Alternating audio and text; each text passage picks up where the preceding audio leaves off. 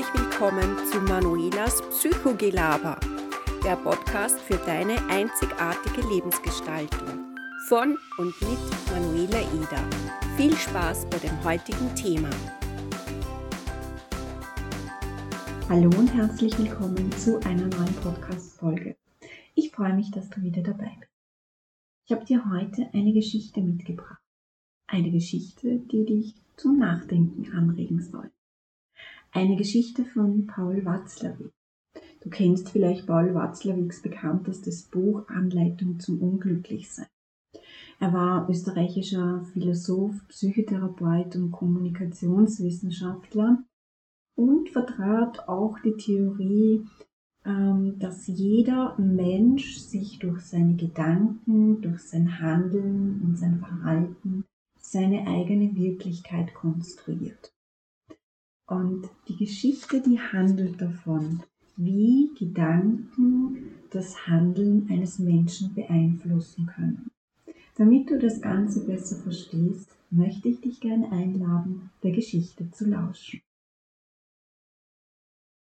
In dieser Geschichte geht es um einen Mann, der gerne ein Bild aufhängen möchte.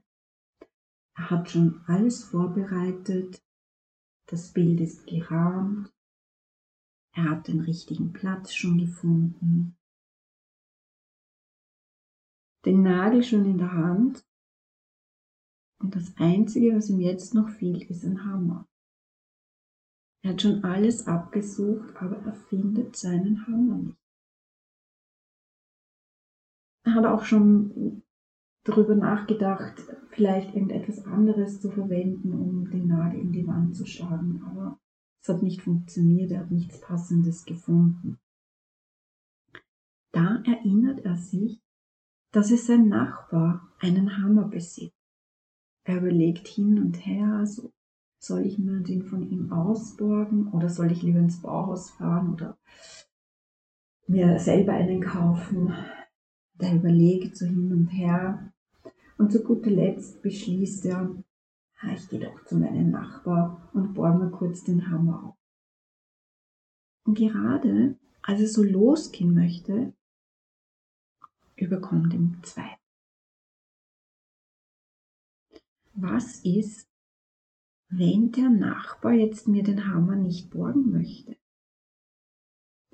Wenn ich jetzt so darüber nachdenke, war er die letzten Tage schon irgendwie, irgendwie war er schon komisch.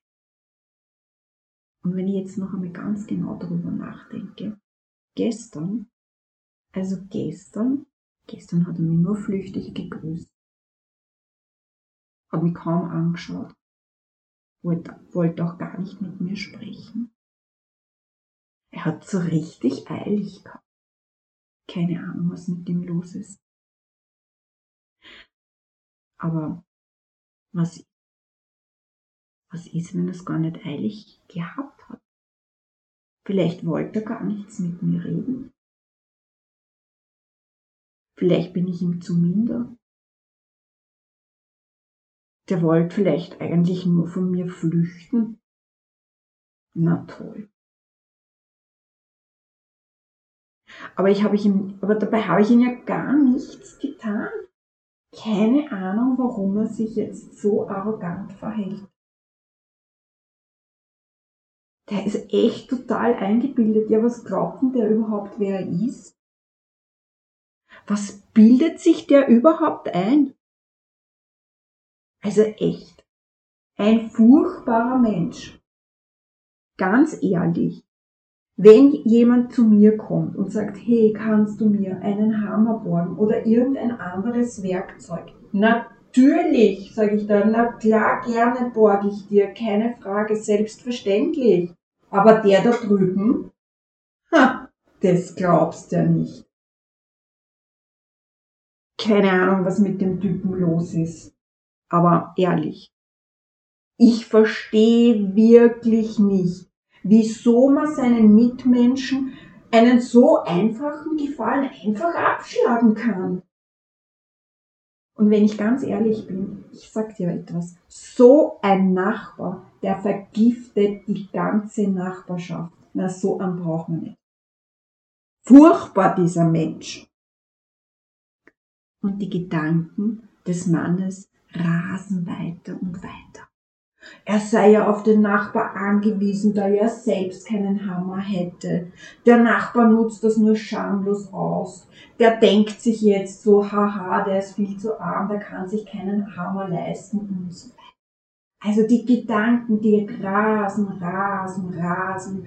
Er bauscht sich immer mehr auf, er wird immer wütender und wütender und irgendwann ist er so wütend, dass es ihm reicht, und der Mann stürmt aus dem Haus raus, läuft rüber zum Nachbar, läutet dort Sturm, hämmert noch mit den Fäusten an die Tür und der Nachbar, der öffnet die Tür. Und bevor der noch Guten Morgen sagen kann, brüllt unser Mann ihn schon an, behalt dir du den blöden Hammer, du Volltrottel, ich brauch deinen Hammer nicht, ich, ich kauf mir selber einen, ich keine Ahnung, du bist so ein furchtbarer Mensch, dreht sich um, stürmt wieder zurück ins Haus und lässt unseren Nachbarn ganz verdutzt mit vielen Fragezeichen zurück.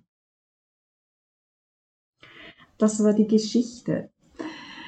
Und ich denke, du verstehst jetzt auch, wie ich anfangs gesagt habe, dass Gedanken, die wir uns zusammenbrauen, ja, die manchmal aufploppen, unser Verhalten und auch unsere Wirklichkeit beeinflussen.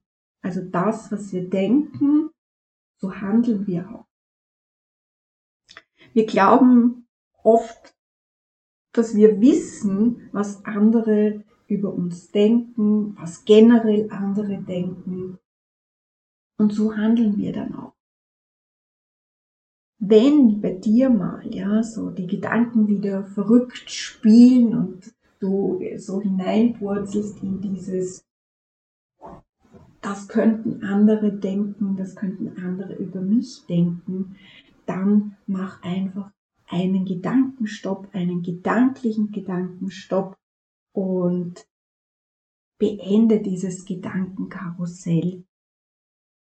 Und du überprüfe dann wirklich auch noch einmal, ob du tatsächlich weißt, was andere denken oder ob es nur in deiner Fantasie ist und du mit diesen Gedanken dir deine eigene Wirklichkeit konstruierst.